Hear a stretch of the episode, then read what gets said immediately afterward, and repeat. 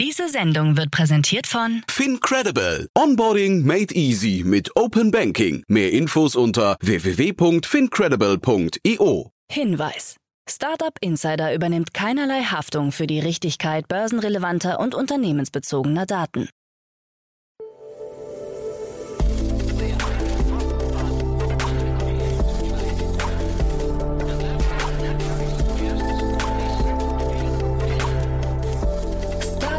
Insider Daily. Morgen Update.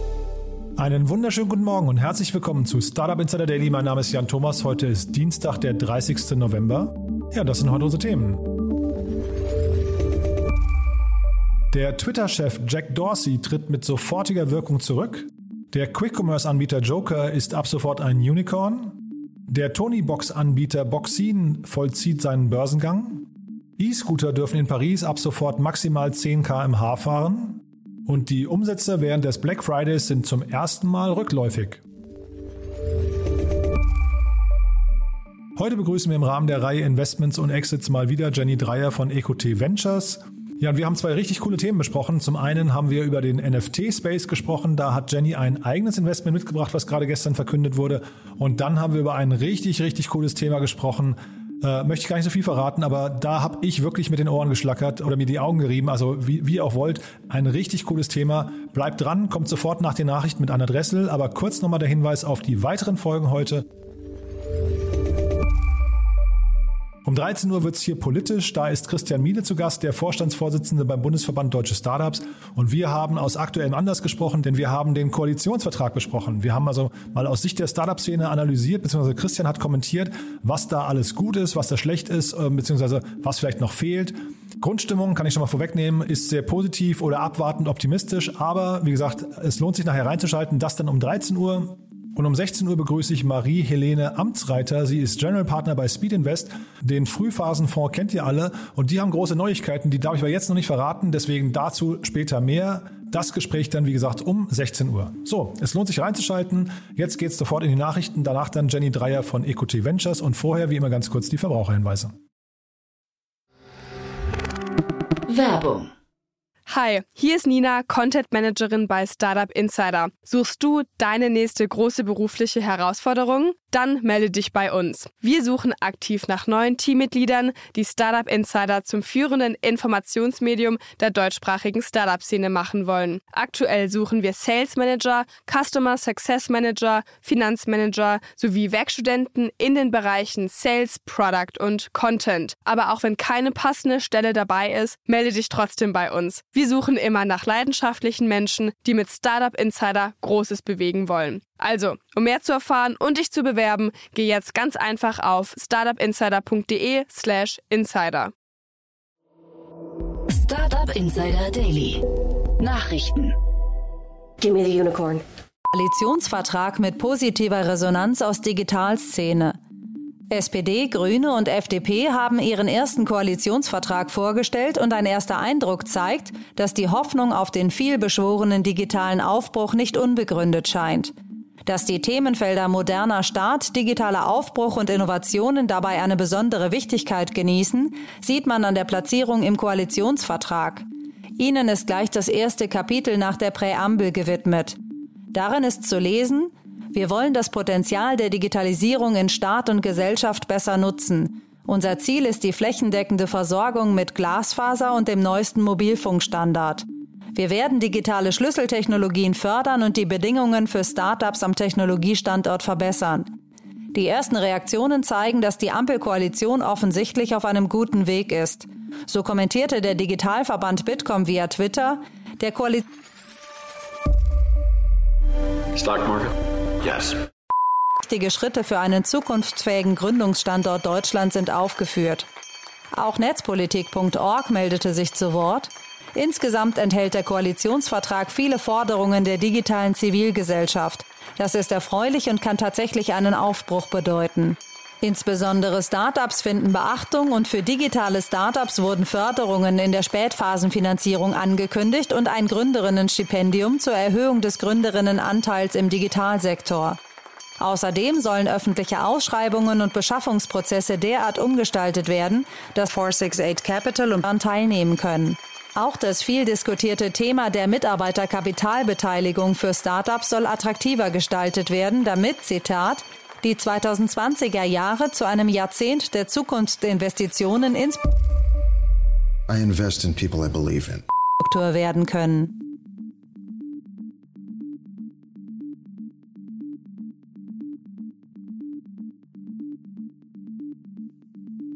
Berliner Greenfield One gewinnt Kryptomilliardär Novogratz als Investor. Die Berliner Investmentgesellschaft Greenfield One hat 135 Millionen Euro eingesammelt. Das macht ihn nach Angaben des Unternehmens zum größten Kryptofonds Europas. Zu den Geldgebern gehören US-Kryptopionier Mike Novogratz und Konzerne wie Commerzbank und Swisscom. Der in 2018 gegründete Kryptofonds hat sich zum Ziel gesetzt, das Web 3.0 mit dem Fokus auf Europa mitzugestalten und Entwicklerteams in diesem Vorhaben zu unterstützen. Dabei betont das Venture Capital Unternehmen vor allem an Kryptonetzwerken, die eine offene, dezentralisierte und robustere Architektur für das Internet von morgen auf. I'm bankrupt. All my debts have been called in. interessiert zu sein. Dem Unternehmen zufolge konnten aus dem dritten Fonds bereits Investments getätigt werden. Demnach flossen die Gelder unter anderem in das Governance Lending Protokoll Paladin, DeFi Protokoll Brink und Darkblock, einem Protokoll für rechte Verwaltung von NFTs. Mr. Gox gestorben. Der aus dem Spaßprojekt Mr. Gox bekannte Hamster Max ist tot. Das gab sein Besitzer bekannt. Mr. Gox hatte die Kryptowelt fasziniert, indem er durch sein Verhalten im Käfig Kryptokäufe ausgelöst hatte, die sein Besitzer auf Twitch streamte. In tiefer Trauer müssen wir den Verlust unseres geliebten pelzigen Freundes bekannt geben. Er war eine ganze Weile als Haustier bei uns und wurde dann aus dem Nichts heraus berühmt. Mr. Gox hat Menschen auf der ganzen Welt Freude bereitet und uns daran erinnert, das Leben nicht zu ernst zu nehmen. Er hat Licht in die dunklen Momente Not so fast, not so fast. von Pandemie, Inflation und vielen anderen Problemen gebracht. So sein Besitzer, der zugleich erklärte, dass Mr. Gox keine Anzeichen einer ernsthaften Erkrankung gezeigt hatte. Zum Zeitpunkt seines Todes arbeitete Mr. Gox an einem NFT. Reddit beerdigt Kurzvideo-App Dubsmash. Sie galt als deutsches Hoffnungsprojekt und hatte womöglich kurzzeitig sogar das Potenzial, TikTok gefährlich zu werden. Die vom Berliner Startup-Unternehmen Mobile Motion entwickelte App Dubsmash schickte sich an, den Video-Entertainment-Markt zu erobern. In der Presse wurde sie bereits 2016 als coolste App des Jahres und den vielleicht besten Zeitfresser des Jahres bezeichnet. Bis Juni 2016 hatten 100 Millionen Menschen aus 192 Ländern weltweit die App heruntergeladen. Amerikanischen Talkshow Tonight Show nutzte Moderator Jimmy Fallon mit seinem Gast Penelope Cruz die App. Jetzt wird Dubsmash beerdigt. Die Video-App Dubsmash wird zum 22. Februar 2022 nicht mehr verfügbar sein und wird auch für Bestandskunden nicht mehr funktionieren. Das gab das Medienunternehmen Reddit bekannt, das Dubsmash Ende 2020 übernommen hatte. Man plane, die Technik der Videoplattform in die eigenen Apps einzubauen, so das offizielle Statement Reddits. Apple verklagt Überwachungssoftwareanbieter. Der US-Konzern Apple geht gerichtlich gegen die israelische Entwicklerfirma NSO vor. Dem Unternehmen hinter der Überwachungssoftware Pegasus soll untersagt werden, Geräte und Software von Apple zu verwenden. NSO steht seit Monaten schwer in der Kritik, da mit der Spionagesoftware von Pegasus angeblich oppositionelle Menschenrechtler, deren Familienangehörige sowie Excuse me? I am leaving. Reporter auf der ganzen Welt ausgespäht werden und die Ergebnisse an Regierungen geliefert worden seien. In der am Dienstag veröffentlichten Klage wird auch eine nicht näher bezifferte Wiedergutmachung für das Ausspähen von Nutzern gefordert. Top-Angestellte verlassen SpaceX. Von außen betrachtet wirkt es wie ein Exodus. Der Nachrichtensender CNBC spricht von einer Umstrukturierung. Gleich drei Vice Presidents, also Mitglieder der höchsten Management-Ebene unter dem Top-Level-Management, haben das Raumfahrtunternehmen von SpaceX verlassen. So beispielsweise Will Helsley, Chef der Abteilung Antriebstechnik, der laut Medienberichten aufgrund mangelnder Fortschritte bei der Weiterentwicklung der Raptor-Triebwerke gefeuert worden sei. Auch die Abteilungsleiter für Missions- und Startbetrieb Lee Rosen und sein direkter Untergebener Ricky Lim haben das Unternehmen verlassen. Sie alle arbeiteten zwischen 10 und 13 Jahren für das Unternehmen. Laut CNBC betrifft die Kündigungswelle weitere langjährige Angestellte und es sei davon auszugehen, dass die Abgänge als Ergebnis des enormen Drucks, unter dem das Unternehmen stehe, zu werten sind. Hunderte Mitarbeitende kritisieren Impfpflicht bei Google. Google hat sich in den USA für eine Impfpflicht im eigenen Unternehmen entschieden. Jetzt haben mindestens 600 Google-Angestellte einen Aufruf unterzeichnet, mit dem sie sich gegen die verschärften Vorgaben des Suchmaschinenkonzerns wenden. Bereits Ende Juli hatte Google für Mitarbeitende, die im Büro und nicht zu Hause arbeiten möchten, eine Impfpflicht erteilt. Während ab kommendem Januar USA-weit eine Art 3G-Pflicht lediglich am Arbeitsplatz gilt, erweitert Google nun eine reguläre Impfpflicht auch für alle Angestellten im Homeoffice. Arte-Dokumentation über Satoshi Nakamoto. Der TV-Sender Arte widmet der Geschichte des Bitcoins und der seines sagenumwobenen Schöpfers Satoshi Nakamoto eine Mini-Doku-Reihe. Bitcoin, wie alles begann, Mysterium Satoshi, erzählt die interessante Geschichte der Entstehung und Entwicklung des Bitcoins. Da die Identität des vermeintlichen Bitcoin-Erfinders Satoshi Nakamoto bis heute nicht geklärt ist, lässt die Serie zahlreiche Wege Startup Insider Daily. Kurznachrichten. Werden zu Wort kommen. Dabei entsteht ein recht detailliertes Bild des Bitcoin-Erfinders und dessen Motivation. Die einzelnen Folgen sind in der Arte Mediathek zu sehen und sind teilweise auch auf YouTube zu finden. Jede der sechs Folgen ist zwischen 9 und 13 Minuten lang. Kurznachrichten. Der österreichische Neo-Broker Bitpanda unterstreicht seine Wachstumsambitionen und steigt ins Sportsponsoring ein. Wie bekannt wurde, wird das Logo und der Name von Bitpanda in den TV-Übertragungen des Davis Cup, der vom 25. November bis 5. Dezember in Innsbruck, Madrid und Turin abgehalten wird, zu sehen sein. Uber bietet momentan einen 20-Euro-Zuschuss für Fahrten zu Wiener Impfzentren an. Man wolle mit der Aktion einen Beitrag zur Erhöhung der Impfquote leisten, heißt es dazu von Uber Österreich-Chef Martin Essel. Bis zum 25. Dezember wird mit dem Code Impfen jetzt der Rabatt pro Fahrtstrecke gewährt. Ein Kontingent solcher Freifahrten stellt der US-Konzern insgesamt bereit.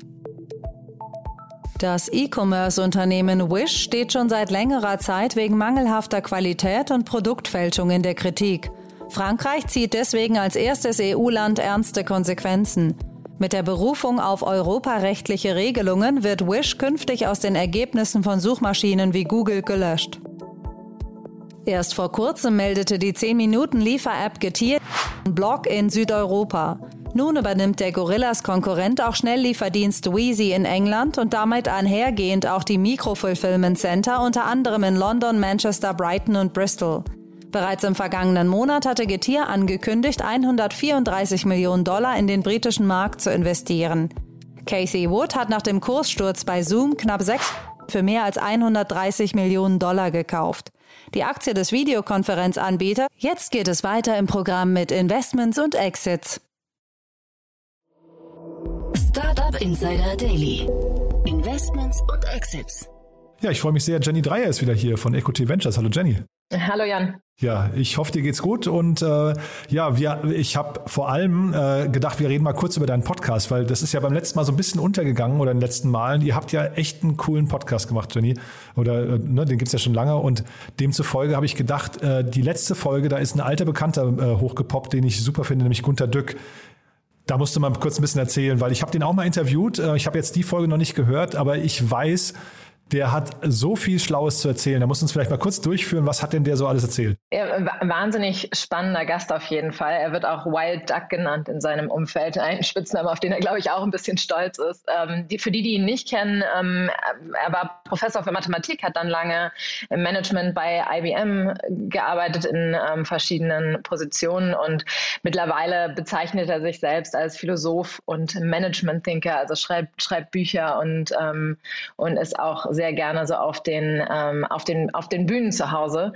Und ja, wir hatten eine ganz spannende Folge mit ihm, finde ich, ähm, wo wir über, über ganz, ganz viele Themen gesprochen haben, aber unter anderem ähm, um so die ja, Innovationskraft von Deutschland und was wir eigentlich tun müssen, um da äh, am Ball zu bleiben. Das ist ein super schlauer Kopf. Ich erinnere mich wirklich noch dran, wie ich ihn interviewt habe. Ich glaube, so zwei, zweieinhalb Stunden, weil er auch sehr, sehr viel redet. Ähm, ja. ja, und das hinterher dann zu komprimieren, wo man sich fragt, okay, was war jetzt wichtig, was war unwichtig, das ist bei ihm fast unmöglich, weil er so viel schlaue Sachen raushaut. Deswegen, also ich an der Stelle wirklich Werbung für euren Podcast gemacht. Die Folge sollte man sich, auch wenn ich sie jetzt, wie gesagt, noch nicht gehört habe, aber wahrscheinlich nicht entgehen lassen. Sagt doch vielleicht noch mal kurz die, die Eckdaten von eurem Podcast. Für wen ist der denn sonst interessant? Ja, der Podcast heißt Tabula Rasa und wir sprechen da mit ähm, ganz unterschiedlichen unterschiedlichen ähm, Gästen aus Politik, aus Wirtschaft, aus der Startup-Szene ähm, über die Zukunft der Bildung. Ein Thema, was mich neben meinem Job als VC ziemlich umtreibt. Und ähm, ja, anhören sollte sich das, glaube ich, ähm, jeder, der sich, der sich für das Thema, Thema Bildung interessiert. Und ich hoffe, dass das relativ viele Leute sind. Natürlich haben wir viele, viele Lehrkräfte, die uns hören, was ich auch mal ganz spannend finde. Und ich so das Gefühl habe, wir können denen Impulse nochmal zum Beispiel aus der Startup-Szene mitgeben, ähm, aber auch durchaus viele viele Leute, die eher so aus, aus meiner Welt kommen und sich für, für das Thema Bildung interessieren. Heute Nachmittag kommt äh, Christian Miele vom Bundesverband Deutsche Startups, äh, mit dem ich äh, also ein Interview geführt habe zum Thema Koalitionsvertrag. Und dann drücke ich euch jetzt die Daumen dass äh, zumindest aus der neuen Regierung viele euren Podcast hören, weil das Thema Bildung, Bildungsreform, digitale Weiterentwicklung der, der, des Bildungsstandorts Deutschland ist natürlich ein mega wichtiges Thema. Ne? Ja, ich glaube, da sind auch einige ganz spannende Punkte im Koalitionsvertrag schon enthalten, was, was das Thema Bildung und gerade auch digitale Bildung angeht. Aber da müssen sie natürlich jetzt auch erstmal abliefern. Und du hast gerade schon gesagt, es hat eigentlich nichts mit deinem Job als VC zu tun, zumindest ähm, vordergründig nicht. Wahrscheinlich, äh, ja, also ein bisschen Leidenschaft an, an, an beiden Punkten gibt es wahrscheinlich Überschneidungen, aber nichtsdestotrotz, jetzt steigen wir mal ein in unser Gespräch äh, des heutigen Tages. Du hast zwei richtig coole Sachen mitgebracht, finde ich. Freut mich, dass sie dir gefallen. Ja, total. Ähm, ja, als erstes dachte ich, ich freue mich ähm, mal über eins meiner Investments zu sprechen. Und zwar haben wir heute ein Investment von 12 Millionen Euro in Timeless announced. Eine Berliner Company, die auch so auf das äh, Trendthema Tokenization äh, springt. Also Timeless hat eine Plattform aufgebaut, auf der man fraktionalisierte Anteile an Real Assets kaufen kann. Was bedeutet das? Also man kann zum Beispiel ab, ab 50 Euro Anteile an, an Oldtimern, an Vintage-Uhren, an Sneakers, an ähm, Memorabilia wie so dem Helm von Michael Schumacher oder, oder an Kunst wie, wie an Banksy kaufen. Total abgefahrenes Thema und das Ganze eben äh, vor, diesem, vor, dieser, vor diesem Riesenhype der NFTs gerade, ne? Aber fraktionalisierte Anteile, das habe ich ja noch nie gehört, das klingt ja total abgefahren. Erzähl mal. Ja, also was passiert? Ähm, Timeless kauft tatsächlich diese, diese Assets, ähm, also zum Beispiel, zum Beispiel ein, ein Oldtimer ähm, Porsche und der wird dann fotografiert, der wird gelagert, der wird versichert und wird dann ähm, tokenisiert und auf die Plattform gebracht. Und dann kann man Anteile ab 50 Euro kaufen auf der Timeless-Plattform, also über eine App und ähm, die dann mittlerweile sogar auch traden in der App. Das heißt, es, ähm, was ich daran so spannend finde, ist, dass es eine Anlageklasse, die vorher nur den, ja, den Superreichen zugänglich war. Ähm, also so die, die, die teuren Oldtimer, die teuren Uhren, ähm, das konnten sich natürlich viele nicht leisten, obwohl es eine sehr äh, attraktive Anlageklasse ist. Und Timeless schafft es, diesen Zugang zu dieser Assetklasse zu demokratisieren. Und dazu ist es natürlich noch ein, ja, eine spaßige Art äh, zu investieren, wenn man die Dinge sehen kann, vielleicht dann in Zukunft auch anfassen kann. Es soll so äh, Pop-up-Showrooms geben. Ähm, also ich finde eine, eine coole, aber auch finanziell sehr, sehr sinnvolle Art äh, zu investieren. Genau, also es ist eigentlich ein, ein Fintech, ne? eine Investmentplattform, weil ich verstehe jetzt richtig, sie ist losgelöst eigentlich von den Gegenständen, um die es da geht. Die sieht man eigentlich physisch gar nicht. Das heißt, ähm, man, man kennt ja oft dieses Bild, dass irgendwelche äh, Superreichen haben irgendwelche Lagerräume, wo dann so ein Banksy zum Beispiel dann nach, nachdem er gekauft wurde verstaut wird. Das ist hier auch der Fall. Ne? Also dann man die, die Öffentlichkeit oder vielleicht ist er im Museum, aber er ist zumindest nicht bei irgendjemand zu Hause. Ne? Ähm, ja und nein. Ich finde, äh, ich hatte fast so einen kleinen Robin Hood Moment, als ich so darüber nachgedacht habe, weil ähm, genau wie du es beschreibst, heute liegen Kunstwerke, liegen diese teuren Uhren in, ähm, in Tresoren oder äh, in den Privathaushalten von einzelnen Personen. Und Timeless nimmt diese Gegenstände jetzt und macht sie einerseits als finanzielles Investment ähm, der breiteren Masse zugänglich, ähm, aber auch, das ist ähm, passiert jetzt gerade noch nicht, aber demnächst wird es einen, äh, zum Beispiel einen ersten Pop-up-Showroom geben, in dem man sich erste ähm, ja, Assets anschauen kann, wo Dinge ausgestellt werden. Ähm, und äh, man kann ja, also sie denken, denken auch über Events nach, zum Beispiel, dass man alle, die zum Beispiel Michael Schumacher-Fans sind und in äh, Anteile an seinem Helm gekauft haben, zu einem ja, Michael Schumacher-Event äh, einzuladen. Mhm. Ähm, oder Formel 1 themed, themed Abend einzuladen. Also da kann man sehr, sehr viel machen, um ähm, rein über das Finanzielle auch äh, hinauszugehen. Und diese Collectibles, wie, wie funktioniert das Sourcing? Weil ich habe jetzt gesehen ähm, äh, in dem Artikel, den du, den du mir geteilt hast, es wurden bis dato 75 Gegenstände verkauft. Ja, da waren, du hast ja eben auch schon ein paar Beispiele genannt, von Kunst zu, zu Helmen über Oldtimer. Äh, also ein sehr breites Spektrum. Wonach werden die denn ausgesucht? Und was mich gewundert hat, sie, sie müssen auch vorfinanziert werden, ne? Sie müssen vorfinanziert werden. Deswegen auch eine relativ große Runde, die wir jetzt schon hier ähm, ähm, finanziert haben. Ähm, und das kommt ganz auf die andere Anlageklasse an oder auf das Asset an. Also Sie haben Partner zum Beispiel ähm, äh, Kunsthändler, ähm, Uhrenhändler, ähm, die Ihnen helfen ähm, beim, beim Sourcing, aber nach und nach ist das natürlich ein kritischer Punkt, da ähm, die, äh, ja, die, die Assets zu bekommen und äh, eben natürlich auch in, in größeren, größeren Mengen und zu sinnvollen Preisen zu bekommen, um sie auf die Plattform zu bringen. Und ab welcher, ab welcher Größenordnung macht sowas überhaupt Sinn? Also ist da jetzt jede Rolex quasi ein potenzielles Target oder muss es erstmal irgendwie so einen Grundwert von, ich weiß nicht, 100.000 äh, Euro oder sowas haben? Äh, schwer zu sagen. Ähm, also es muss natürlich einen gewissen, gewissen Grundwert haben, damit es Sinn macht, äh, diesen auch operativen Aufwand von ja, Fotografieren, Versichern, Lagern und so weiter, ähm, dass, dass der sich rechnet. Aber prinzipiell ist es ähm, ganz flexibel. Also man kann sich, wir haben jetzt schon ein breites Spektrum an an Gegenständen auf der Plattform. Also wer mal reinschauen möchte, ich glaube, da ist durchaus für jeden was dabei, von jetzt der letzten Pokémon-Edition über, ähm, über die Uhren, die Banksys, äh, Jeff Koons Kunst. Also ich glaube, für ganz viele unterschiedliche Geschmäcker ist da auch ähm, ein, sinnvolles, äh, ein sinnvoller Gegenstand ähm, dabei. Mhm. Und das Geschäftsmodell ist hinterher, Sie partizipieren an der Wertsteigerung oder Sie partizipieren am Umsatz oder beides? Sie äh, bekommen eine Service-Fee am Verkauf. Das ist erstmal am Verkauf und dann auch an den, an den Trade. Ja, sehr, sehr spannend, muss ich sagen. Ja, ähm, die Bewertung wurde hier gemutmaßt, aber wahrscheinlich möchtest du sie auch nicht kommentieren. Ne? Der, der Gründer hat sich zumindest äh, dagegen entschieden, das zu kommentieren. Genau, ich glaube, die, die, die werden wir auch nicht, ähm, auch nicht kommentieren. Aber, aber äh, zumindest, ihr habt die Runde nicht alleine gemacht. Also vielleicht da nochmal ganz kurz, in dem Artikel steht EQT, aber ich habe schon gelernt, ihr seid ja EQT Ventures. Ne? Das, das wird, glaube ich, oft durcheinander geschmissen. genau. Ähm, ja, EQT ist ja, ist ja ein riesen, riesen Laden. Wir sind über 1000 Leute weltweit mit ganz vielen unterschiedlichen Fonds und Equity Ventures ist ähm, sozusagen, ja, wir sind so der jüngste, der jüngste Fonds in der, in der Equity-Familie mit den, mit den kleinsten Tickets auch, aber jetzt auch mit 660 Millionen in unserem letzten Ventures Fund. Ähm, durchaus einer, einer der größeren auch in Europa schon. Mhm. Und die Runde aber nicht alleine gedreht. Darauf wollte ich hinaus nochmal mit Porsche, EOS, die kenne ich gar nicht und La Rocca. Ähm, also das waren, glaube ich, die Bestandsinvestoren, ne? Genau, ähm, vielleicht auch ganz spannend, Porsche, Porsche genau ist auch dabei, was natürlich hilft beim, äh, bei der Beschaffung von von Oldtimern, im, äh, äh, zumindest von den Porsches. Ähm, freuen uns, dass die auch wieder dabei sind. Und vielleicht dann nochmal generell die Brücke zum NFT-Markt an sich. Wie schätzt ihr den denn ein? Weil das ist ja so ein Markt, der so mit, was nicht, mit Hypergeschwindigkeit gerade wachgeküsst wird. Ähm, äh, ich, und ich kenne auch viele VCs, die noch gar nicht in dem Bereich aktiv sind. War das euer erstes Investment äh, oder, oder und, und wird es euer letztes bleiben? Guckt ihr euch das erstmal in Ruhe an und sagt, mal gucken, ob der, der Markt wirklich losgeht oder äh, ist das eher so richtig bullisch gerade? Nein, das ist absolut ein Thema, über das wir uns sehr viele Gedanken machen. Es ist weder das erste noch, noch wird es das letzte sein. Und ich glaube, dass wir noch viel mehr auch ganz, ganz unterschiedliche Geschäftsmodelle in dem Bereich sehen werden, sei es jetzt ähm, Infrastruktur, Web3 ähm, oder, ähm, oder ja, die grundsätzliche ja, Decentralized Economy, ähm, all diese Buzzwords, die da im Moment durch den Raum fliegen. Ähm, natürlich machen wir uns darüber auch viele Gedanken und, und glauben da durchaus auch sehr stark dran. Also es läuft nicht mehr unter diesem äh, Begriff Moonshots, wo man sich vielleicht als Fonds nur so, ich weiß nicht, eins von zehn Mal erlauben kann, sondern es ist eher schon wirklich eine, eine Klasse, die man verstehen kann, wo man sagt, die hat ihre Berechtigung, ja?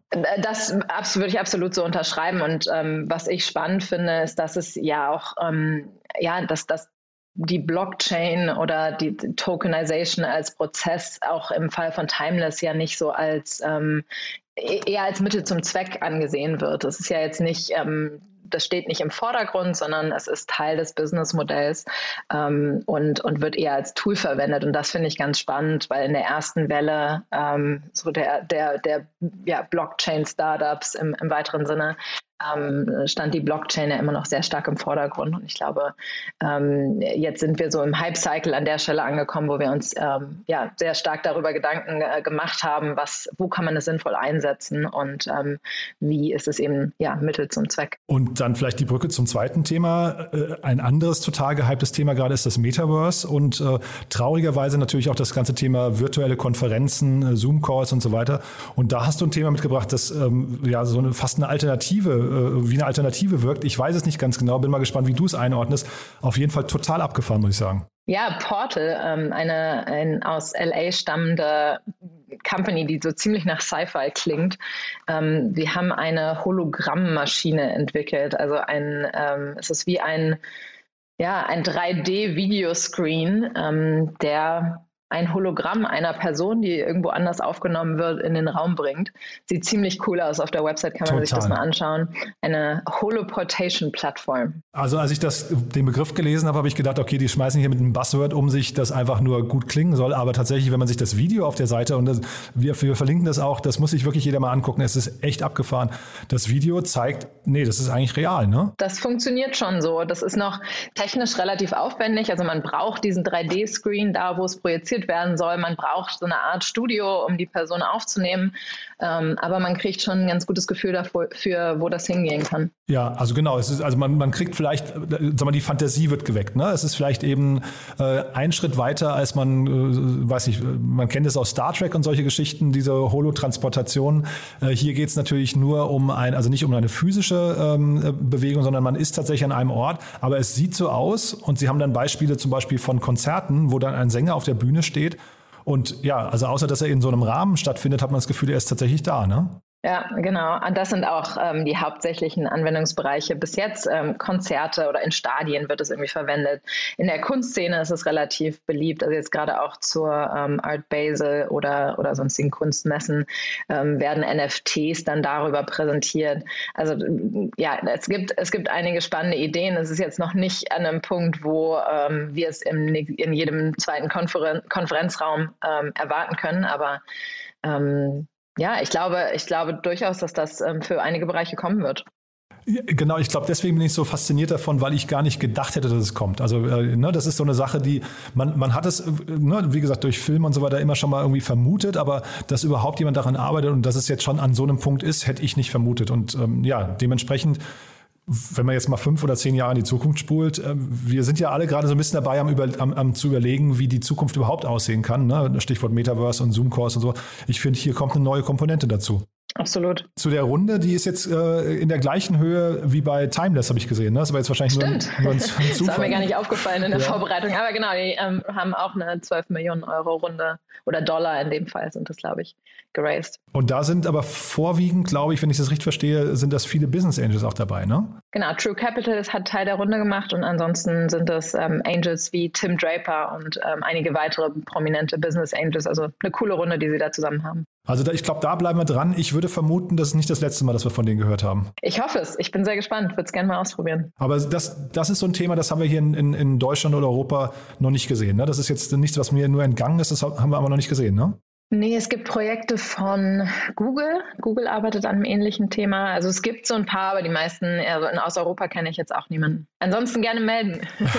genau. Ja, dann sag doch, genau, sag mal zum Schluss noch einen Satz zu euch. Wir haben es ja eben an der, an der Runde von Timeless äh, schon so ein bisschen quasi gestreift, aber wer darf sich denn bei euch melden? Wir investieren tatsächlich sehr, sehr breit. Also wir können von Seed bis ähm, hoch zu 50 Millionen Euro Tickets ähm, recht viele unterschiedliche Dinge machen. Wichtig ist, glaube ich, immer ähm, die, die Ambition, die dahinter steckt. Und ich gucke mir alles an, was wir so in der deutschsprachigen Region sehen. Ähm, aber grundsätzlich gucken wir uns da fast alles an. Jenny, vielen, vielen Dank, dass du da warst. Haben wir irgendwas Wichtiges vergessen? Nö. War Passt. gut, ne? Toll. Danke dir. Danke dir auch. Dann bis zum nächsten Mal, ja? Bis zum nächsten Mal. Werbung Hi, hier ist Moritz, Marketing und Growth Manager bei Startup Insider. Wenn du über die verschiedensten Themen immer auf dem neuesten Stand sein möchtest, dann empfehle ich dir auf jeden Fall unsere Newsletter auszuprobieren. Von unserem täglichen Morning Briefing Startup Insider Daily zu unseren themenspezifischen Newslettern wie Krypto und Web3, Investments und Exits oder KI Kompakt bist du mit unseren Newslettern immer top informiert. Falls du interessiert bist, kannst du dich jetzt ganz einfach kostenlos anmelden und zwar unter startupinsider.de/slash insider. Startup Insider Daily, der tägliche Nachrichtenpodcast der deutschen Startup-Szene. So, das war's. Das war Jenny Dreier von EcoT Ventures. Ich habe es ja gesagt, das sind zwei richtig, richtig coole Themen. Schaut euch das mal an. Wir verlinken das natürlich auch beides. Also ich glaube, da ist für jeden was dabei gewesen. Ihr seht schon, hier bei uns wird immer die Zukunft besprochen. Von daher, wie immer, die Bitte an euch, tragt das gerne weiter, empfehlt uns weiter an Freunde, Bekannte, Arbeitskolleginnen und Kollegen. Wir freuen uns, wenn wir noch mehr Menschen erreichen mit diesem Podcast. Es geht ja um die Zukunft unseres Landes und genau darum geht es auch um 13 Uhr im Gespräch mit Christian Miele, dem Vorstandsvorsitzenden beim Bundesverband Deutsche Startups. Und wir haben, wie vorhin angekündigt, den Koalitionsvertrag auseinandergenommen. Es ist ein sehr cooles Gespräch geworden. Christian ist da ja wirklich sehr, sehr analytisch und äh, ja auch extrem souverän. Also von daher hört euch das mal an. Das wie gesagt um 13 Uhr und um 16 Uhr dann Marie-Helene Arbeitsreiter, General Partner bei Speed Invest. Ich habe es ja gesagt, da geht es um eine Neuigkeit, die ich jetzt noch nicht verkünden darf, aber auch da lohnt es sich auf jeden Fall reinzuschalten. So, dann in diesem Sinne euch erstmal einen schönen Tag und hoffentlich bis nachher. Diese Sendung wurde präsentiert von Fincredible. Onboarding made easy mit Open Banking. Mehr Infos unter www.fincredible.io. Ciao.